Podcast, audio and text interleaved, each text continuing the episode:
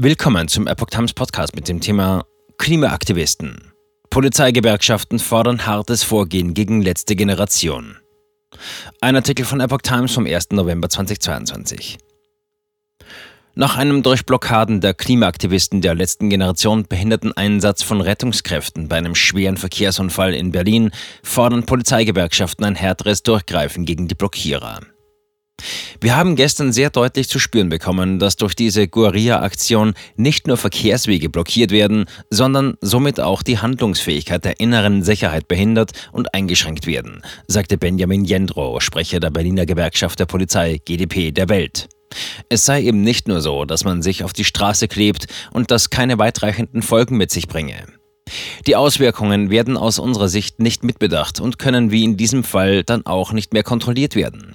Insgesamt sind laut der Berliner Justizverwaltung rund 730 Verfahren zu den anhaltenden Aktionen von Klimademonstranten in Bearbeitung.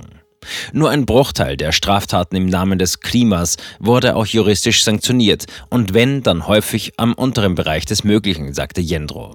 Härtere Strafen halte er nicht für notwendig.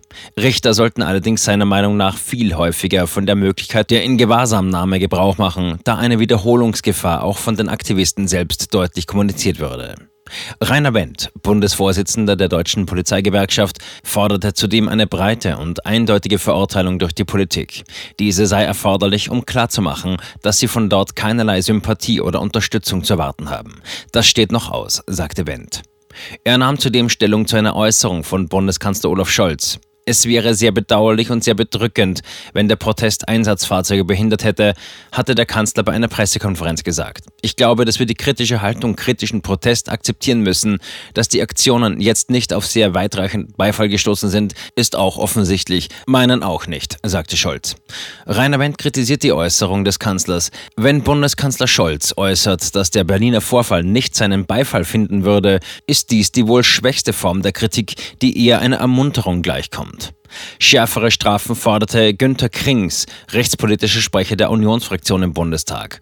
Der Staat muss mit Ingewahrsamnahmen, schnellen Urteilen und Gebührenerhebungen für die Einsätze klare Grenzen zeigen, sagte Krings. Gerichte schöpfen den Sanktionsspielraum nur zu einem ganz geringen Maße aus, wenn etwa Geldstrafen mit 20 bis 30 Tagessätzen verhängt würden. Ich halte es für sinnvoll, wenn wir solche Taten künftig als besonders schwere Fälle der Nötigung einordnen und mit einer Mindeststrafe von sechs Monaten belegen. Ähnlich äußerte sich die rechtspolitische Sprecherin der FDP-Fraktion im Bundestag, Katrin Helling-Pla.